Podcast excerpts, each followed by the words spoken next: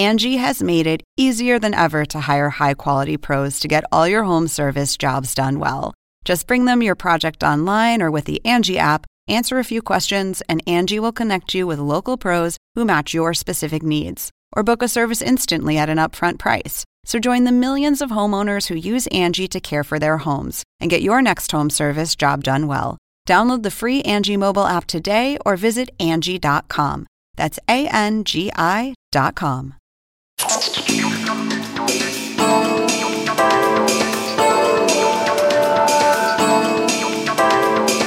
Hola, ¿qué tal? Soy Andrés Oppenheimer. Gracias por estar con nosotros. Hoy vamos a tener un programa muy variado.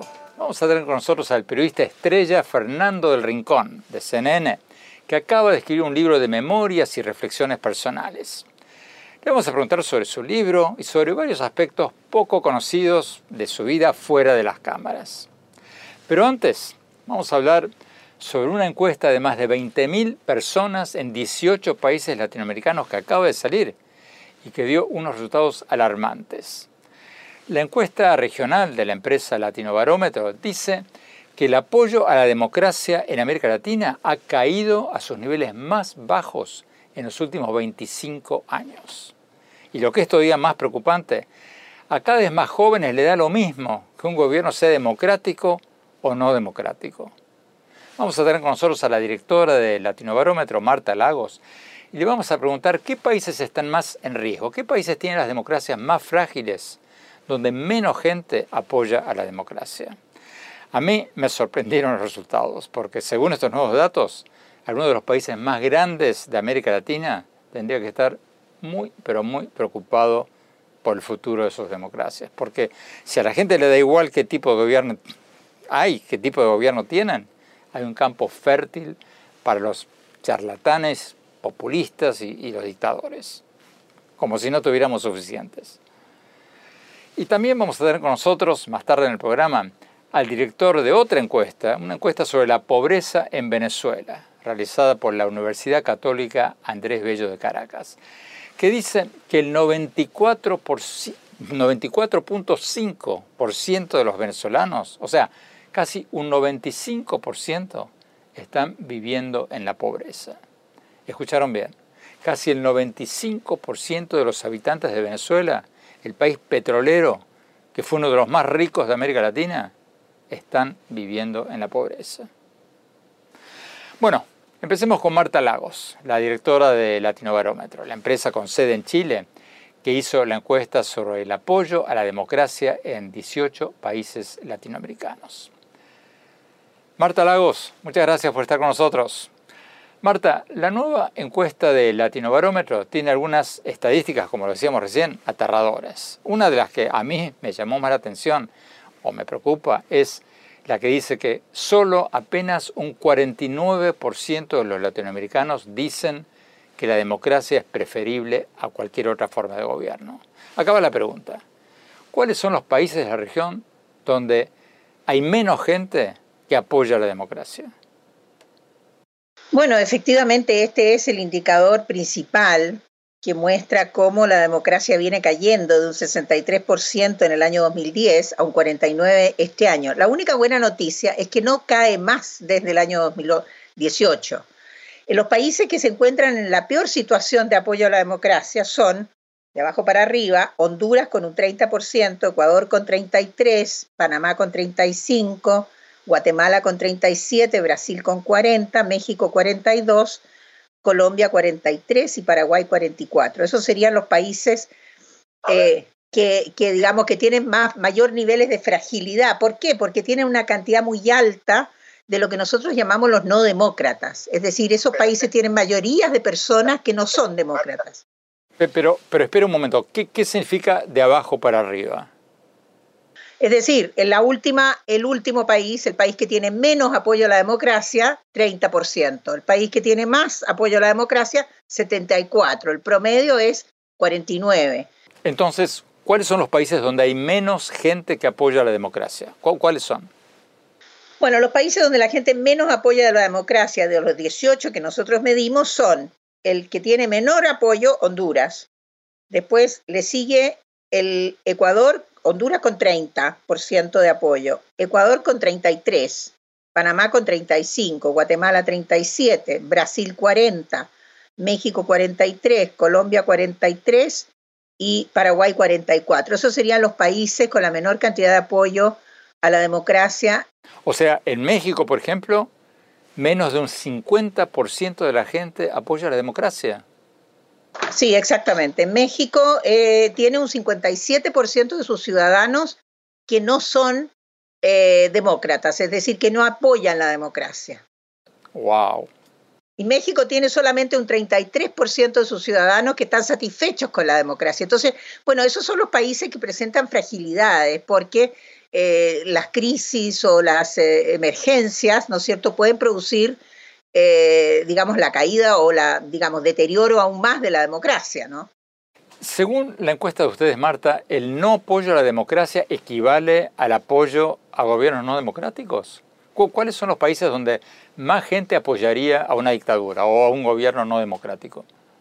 Bueno, el no apoyo se divide en dos grupos. Uno son los indiferentes y los otros son los autoritarios, es decir, gobiernos no democráticos. Los que prefieren un gobierno autoritario eh, son el primero, el que tiene más apoyo al autoritarismo, vendría siendo Paraguay con un 24%, México con un 22%, eh, Ecuador con un 18%, eh, Perú con 18%, Guatemala 14%, Salvador y Panamá también con 14%, y después viene República Dominicana con 13%. En general, los países de Centroamérica son los países que tienen mayores niveles de fragilidad de sus democracias, como están mostrando estos datos. Y el resto es gente que es indiferente al tipo de, régimen. ¿Cuáles son los países donde hay más apoyo a la democracia? Los países en que hay mayor apoyo a la democracia, bueno, siempre empiezan con Uruguay. Uruguay es el país que tiene los mejores indicadores de democracia en todos los ámbitos eh, que se miden de la democracia. Tiene 74% de apoyo, Después viene Venezuela con un 69, que siempre ha sido muy controvertido porque llevamos 25 años midiendo a Venezuela con estos altísimos niveles de apoyo a la democracia. Cabe señalar que no se entiende bien qué entienden los venezolanos por democracia. Después viene Costa Rica con 67, Chile con 60, Argentina 55, Bolivia 54 y República Dominicana con 50. Esos serían los países de la región que tienen 50 o más por ciento de su población que apoyan a la democracia. Marta, quédate con nosotros, por favor. Tenemos que ir a un corte. Cuando volvamos, más detalles de esta nueva encuesta regional. Y más tarde en el programa, la nueva encuesta sobre la pobreza en Venezuela. Y también vamos a tener, como decíamos antes, a nuestro colega y amigo Fernando El Rincón, que acaba de escribir un libro. No se vayan, ya volvemos.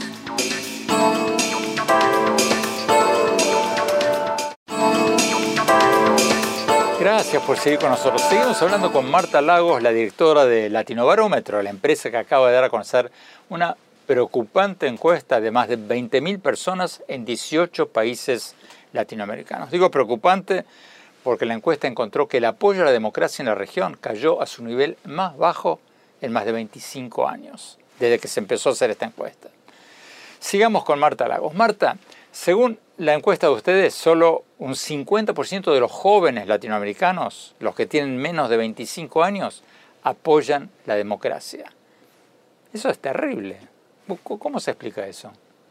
Efectivamente, hay un grupo de personas, un perfil de personas, ¿no es cierto?, que eh, apoyan menos a la democracia, que vendrían siendo las mujeres, la gente más joven, mientras menos edad tienes, más probabilidad de que no apoyes a la democracia y mientras menos educación tengas, mientras más pertenezcas a la clase baja eh, o a la clase media baja, más probabilidad hay de que no apoyes a la democracia. El perfil del no democrático es una persona con bajo nivel de educación, bajo, baja edad y más probablemente mujer que hombre.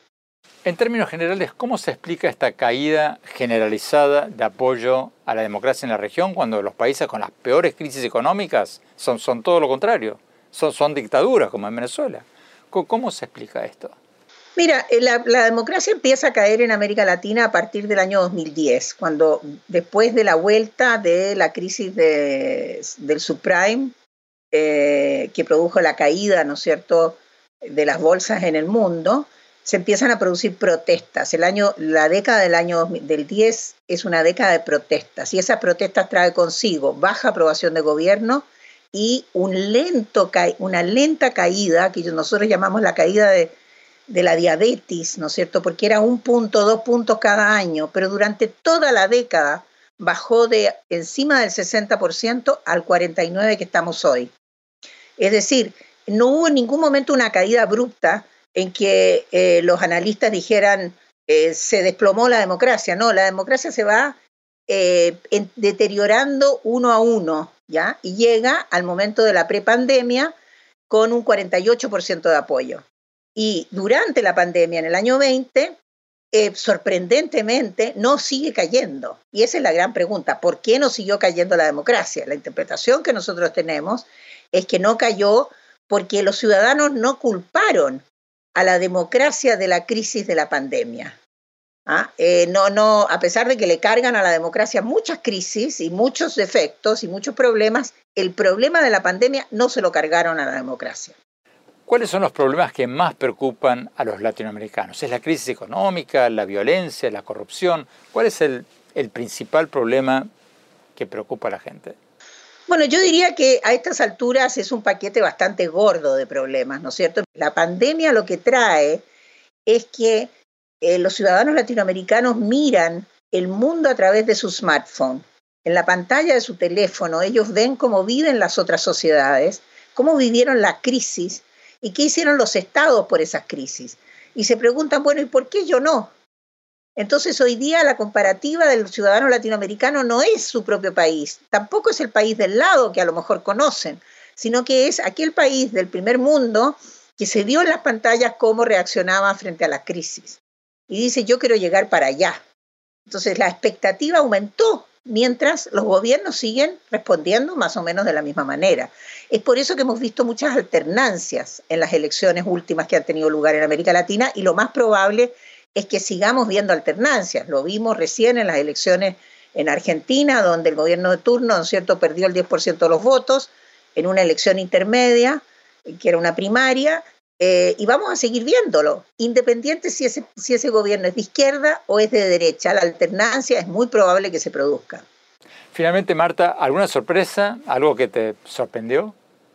Bueno, mira, yo creo que lo más sorprendente es que a pesar de que solamente el 5% de los latinoamericanos dicen que eh, la democracia es plena en su país, y a pesar de que estamos en los niveles más bajos de satisfacción de la democracia, eh, nada más que un 25% de los latinoamericanos están satisfechos con la democracia, hay una demanda de democracia. La gente quiere libertad, la gente quiere garantías sociales y la gente quiere votar y quiere que los países sean democráticos. Ahora, eh, eso no significa que se van a comprar la democracia que está mal instalada en sus países, ¿no? Yo creo que la demanda de democracia va a producir, puede producir eh, quiebres y puede producir populismos y puede producir autocracias antes que lleguemos a la democracia. Es, es el fin de una época y el comienzo de otra. Los latinoamericanos hoy día no están dispuestos a quedarse con algo más malo o algo menos malo, ¿no es cierto? Eh, lo que quieren hoy día es llegar a un sistema democrático, propiamente. Muchísimas gracias, Marta Lagos. Tenemos que ir a un corte. Cuando volvamos, vamos a hablar con el director de la encuesta sobre la pobreza en Venezuela. No se vayan, ya volvemos.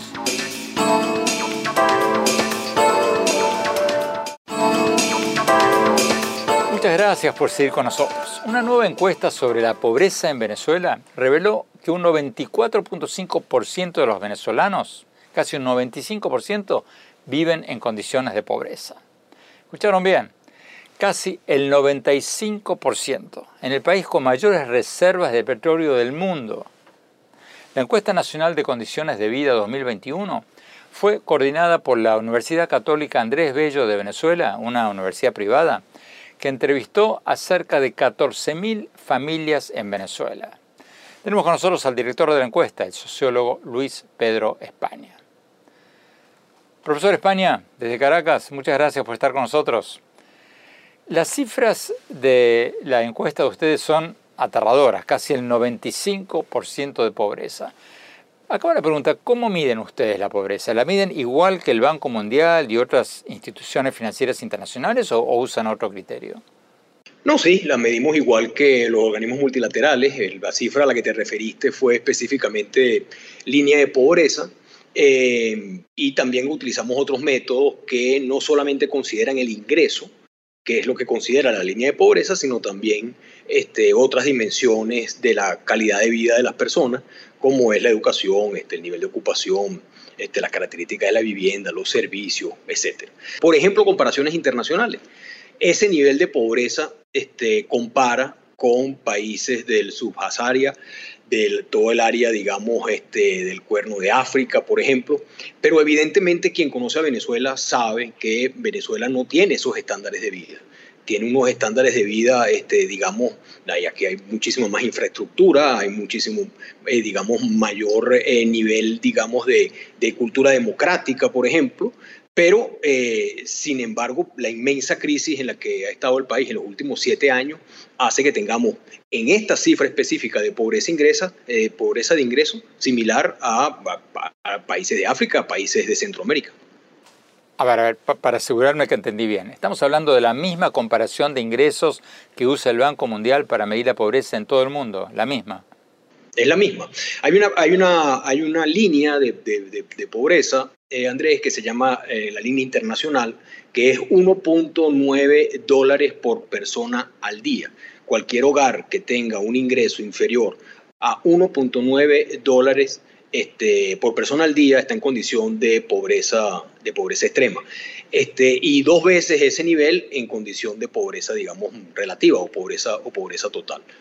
Ustedes dicen 95%, casi 95%. El gobierno de Venezuela dijo a principios de este año que la pobreza es de solo un 17%. Entonces, ¿cómo, ver, cómo puede haber tanta diferencia entre el 17% que dice el gobierno y el casi 95% que dicen ustedes? Yo eso no te lo puedo responder, Andrés, porque sencillamente no, no conozco eh, la fuente de esa, de esa información.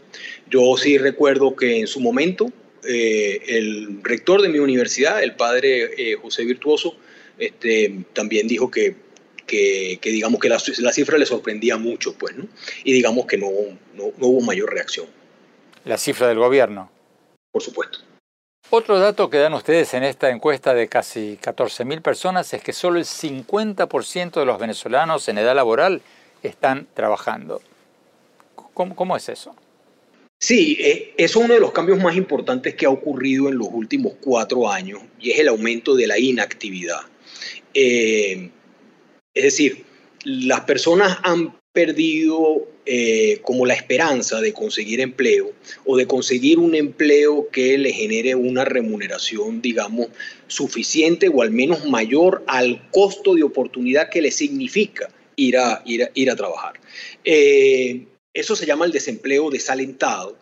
Eh, y nosotros tenemos entre condición de desempleo desalentado, personas que perdieron la esperanza de conseguir un empleo, personas que trabajan muy pocas horas a la semana, 15 horas a la semana solamente.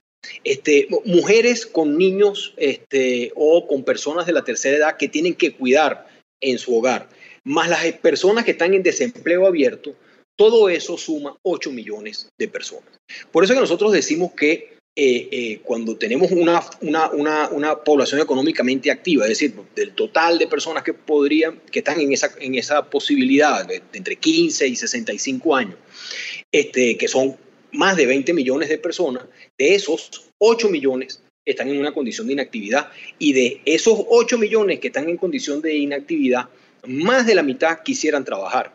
Lo que pasa es o que perdieron la esperanza de conseguir un trabajo o este, no lo pueden hacer porque tienen que cuidar, y, en Venezuela no hay sistemas, digamos, de cuidado de, personas de la tercera edad o, niños pequeños, o personas que evidentemente están desempleadas. Entonces, ese es quizás el factor más importante, porque, y tú te preguntarás, bueno, ¿y por qué hay tantas personas en condición de inactividad?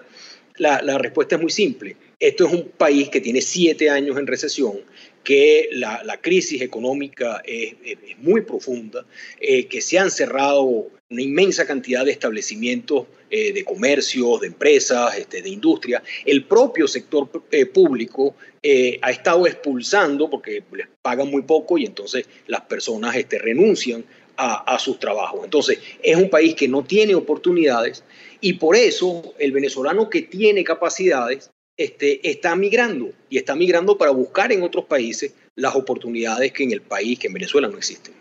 Volvemos a la pobreza. Esta cifra de casi el 95% de gente que vive en la pobreza en el país, ¿cómo compara con lo que era Venezuela hace 5, 10 o, o 20 o 25 años?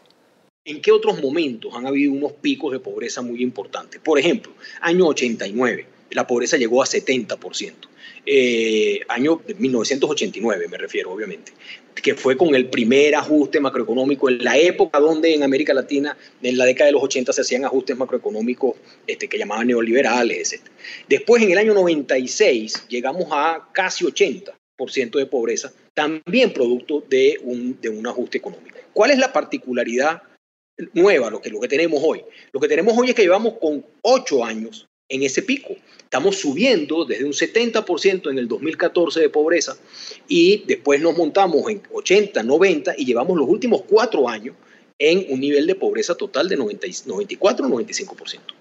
Profesor España, muchísimas gracias. Tenemos que ir a un corte. Cuando volvamos vamos a tener con nosotros al periodista estrella Fernando del Rincón, que acaba de publicar un libro. No se vayan, volvemos.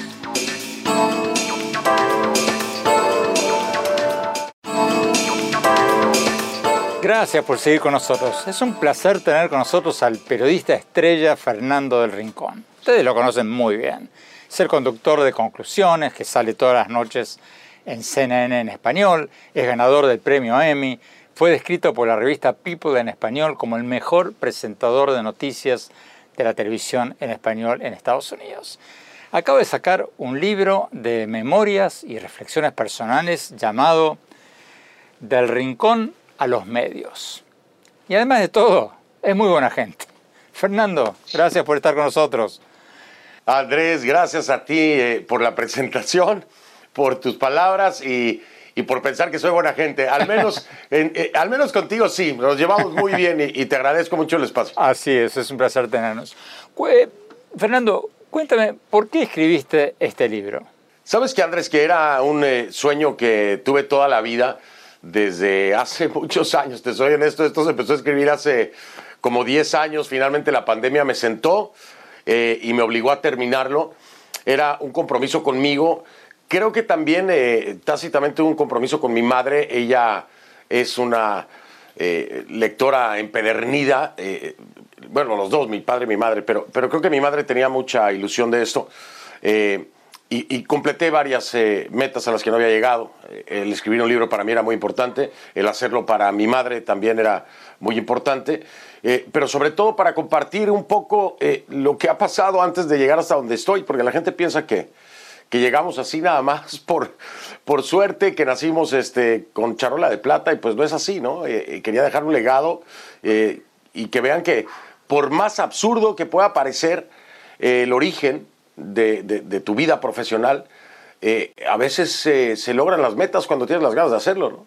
Te, escuché decir que en tu página de Facebook que ese es el primero de tres libros. ¿Qué, qué, te traes bajo el poncho? Son, es una trilogía porque esto es eh, del Rincón, que es mi apellido, pero además del, Rincón, en Chiapas, un estado fronterizo con Guatemala, en México, donde es el lugar menos indicado para hacer una carrera en medios de comunicación, punto y se acabó. Y de ahí es que salgo. Entonces, de ese Rincón a cuando logro una posición a nivel nacional, ahí termina el primero. Después viene el estrellato en México, cuando ya este, trabajo en televisoras nacionales, TV y Televisa, con dos programas que fueron fenómeno social impresionante en México y Noticieros Televisa. Y el tercero es ya mi llegada a los Estados Unidos, que es otra historia completamente casi arrancando de cero. Eh, ah, son, son diferentes etapas de reinvención cada una, Andrés, con eh, muchos errores y aciertos. Eh, el camino, tú lo sabes, en esta industria no es fácil y pensé que era necesario separarlos, ¿no? de no ser nadie a tener una oportunidad, de llegar a ser una gran estrella en mi país, de salir de mi país y llegar a otro país donde prácticamente no era nadie otra vez y volver a reconstruirme. Me llamó mucho la atención, Fernando, leyendo el libro, que tu nombre original era Fernando López del Rincón. ¿Qué, pasó con el, con el López en el camino? Pero no, ese, es el original, no me digas que era porque mi padre se va a enojar con nosotros. Sabes que un productor eh, que quiero muchísimo, que es el que me descubre para nivel nacional, Federico Wilkins, cubano, eh, cuando por fin me contrata y me dice en su oficina, ¿cómo te llamas? Digo, Fernando López del Rincón. Se me queda viendo con una cara muy seria y me dice, no, no, no, no, López, no, todo el mundo es López. Te vamos a quitar el López y te vamos a dejar Fernando del Rincón. Y pues en ese momento yo ni lo cuestioné, le dije, como tú quieras. Y al día de hoy soy Fernando del Rincón. Algo que mi padre, entre broma y broma, me reclama seguido, para serte honesto. ¿eh? Y tú cuentas, tú cuentas, Fernando, que en un momento dado, de, cuando eras joven, eh, te querían contratar o tuviste ahí una posibilidad de convertirte en actor o, modelo o algo así. ¿Cómo fue eso? ¿Y por qué dijiste que no? Andrés es la pinta. Eh, desgraciadamente, por, eh, ya sabes, este tema de los ojos azules y la apariencia que tenía y todo, eh, pues me veían, muchos me ubicaban en, telenovelas. tuve incluso oferta importante de Carla Estrada para una novela en donde estaba Lucero, me acuerdo perfectamente pero yo les decía, yo no soy actor, la actriz, porque mi madre es actriz, la actriz es mi madre, mis hermanos estaban estudiando actuación, yo soy periodista. Entonces, olvídense de la pinta y déjenme demostrar que lo soy. Y afortunadamente en esa época Emilio Azcárraga eh, y Bernardo Gómez eh, me dieron la oportunidad y, y ellos eh, tuvieron que interceder y decir, a ver, no toquen a Fernando, no lo vamos a meter en novelas, creemos que tiene el potencial. Me dieron la oportunidad y lo demostré a final de cuentas y me me salvé. No hubiera actuado, tengo mucho respeto para la actuación, me parece muy difícil, no creo que podría hacerlo nunca, pero era más por la apariencia, Andrés, eh, que en algún momento se convirtió en un dolor de cabeza hasta que logré ganar las credenciales como periodista. Fernando, quédate con nosotros, tenemos que ir a un corte, cuando volvamos seguimos contigo, no se vayan, ya volvemos.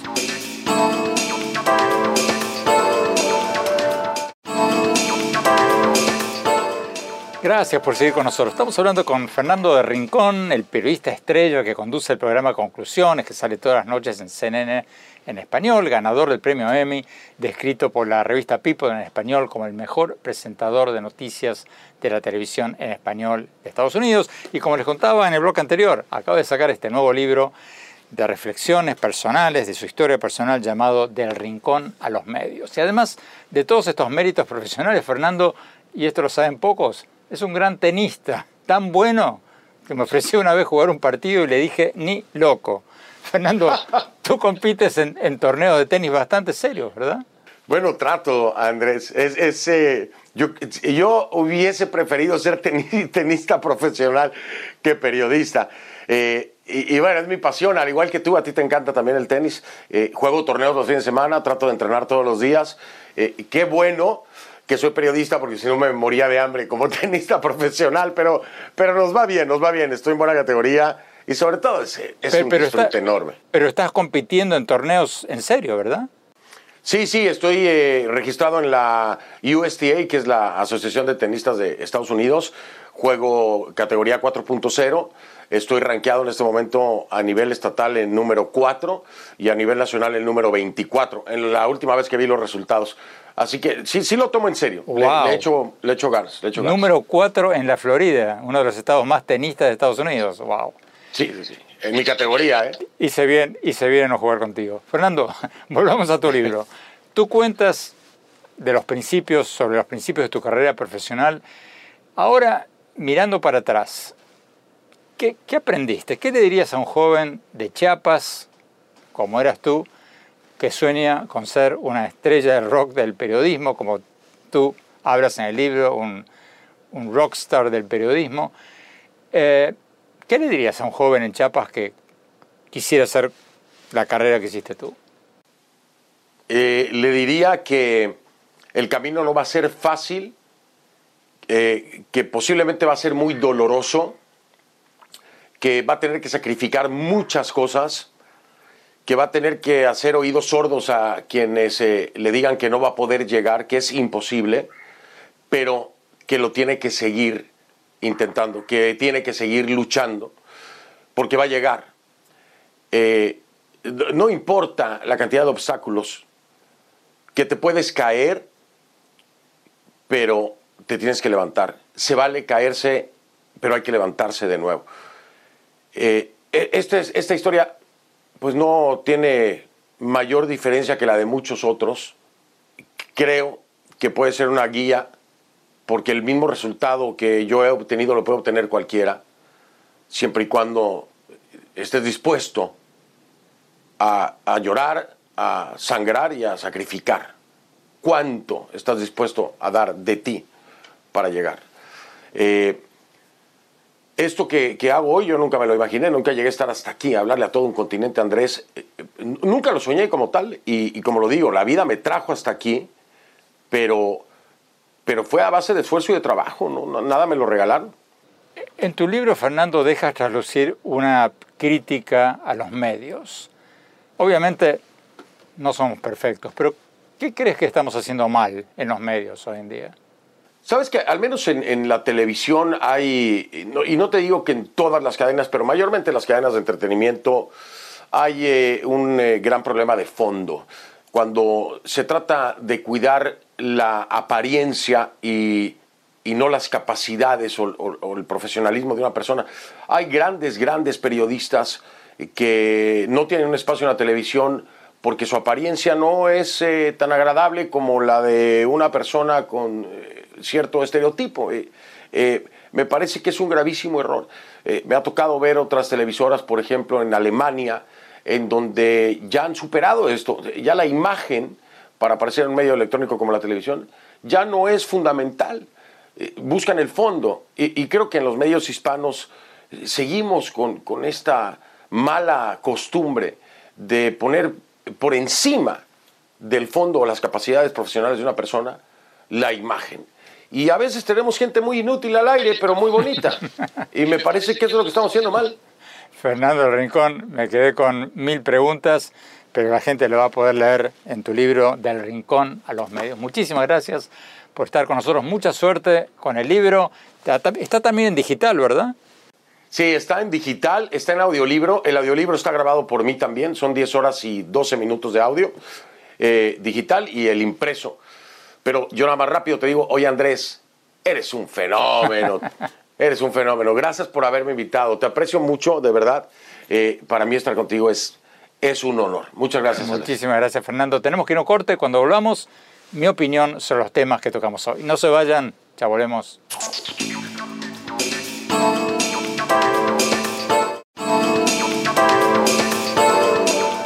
Muchas gracias por seguir con nosotros. Mi opinión sobre los temas que tocamos hoy. Yo me quedé aterrado con los resultados que escuchamos hoy de la encuesta sobre la democracia en América Latina, hecha en base a entrevistas a cerca de 20.000 personas en 18 países de la región.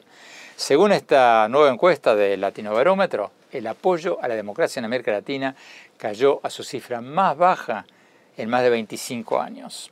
Solo un 49% de los latinoamericanos, menos de la mitad, están de acuerdo con la idea de que la democracia es preferible a cualquier otra forma de gobierno.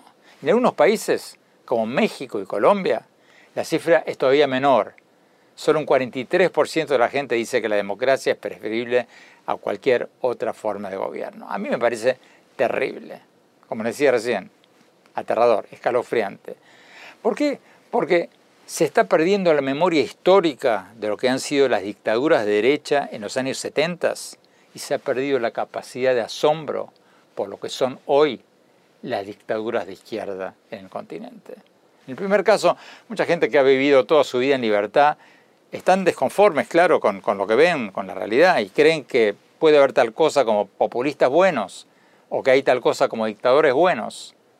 Y miren, si hay una cosa que aprendí en varias décadas de entrevistar a presidentes y escribir sobre los países, es que no hay tal cosa como un dictador bueno. Muchos opositores a las dictaduras de Cuba o de Venezuela dicen, acá lo que necesitamos es un Pinochet. No, porque reemplazar a un dictador de izquierda por uno de derecha o viceversa, lo único que hace es crear una nueva reacción contraria, un nuevo ciclo de violencia, más subida de capitales, más pobreza. Porque nadie quiere invertir en países con conflictos sociales y violencia política. Yo me fui de Argentina en 1976, cuando asomaba una dictadura militar de derecha. Me fui a estudiar a Estados Unidos y a los pocos años, ya como periodista, me tocó ir a Cuba varias veces. Y cuando empecé a conocer cada vez más aquello de cerca, cambié totalmente mi forma de pensar. Llegué a la conclusión de que la gran dicotomía de hoy no es entre derecha e izquierda, sino entre democracias y dictaduras. Llegué a la conclusión de que los países del mundo que mejor funcionan no son los países que tienen hombres fuertes, sino los que tienen instituciones fuertes. Termino con esto. ¿Saben ustedes qué país salió como uno en que la gente más apoya a la democracia en esta nueva encuesta regional de la que hablábamos hoy? Venezuela. Casi el 70% de los venezolanos dijeron que la democracia es preferible a cualquier otra forma de gobierno, mucho más que en casi todo el resto de la región. ¿Y por qué? ¿Por qué quieren tanto a la democracia los venezolanos? Obvio, porque no la tienen, porque se han dado cuenta que cuando no hay democracia, cuando no hay controles, cuando no hay un sistema de pesos y contrapesos, por más mal que funcione, hay terreno mucho más fértil para la corrupción y para todo tipo de arbitrariedades que terminan haciendo colapsar a un país. Por eso no se dejen tentar por los populistas, no se dejen tentar por los dictadores. Como lo escuché decir una vez a Carlos Alberto Montaner, los países que mejor funcionan son aquellos en que la gente no sabe cómo se llaman sus presidentes. ¿Ustedes saben cómo se llama el presidente de Suiza? ¿O de Suecia? No se preocupen, yo tampoco. Los países que funcionan son los que tienen instituciones fuertes, no los que tienen hombres fuertes. Bueno, se nos acabó el tiempo, los dejo con esa reflexión. Los invito, como siempre, a visitar mi blog en la página de internet andresopenheimer.com. Si se registran ahí, les vamos a mandar mis columnas y mis programas por email. Y visiten mi página de Twitter, Oppenheimer A, mi página de Facebook, Andrés Oppenheimer, y mi cuenta de Instagram, Andrés Oppenheimer Oficial. Gracias por habernos acompañado. Hasta la semana próxima.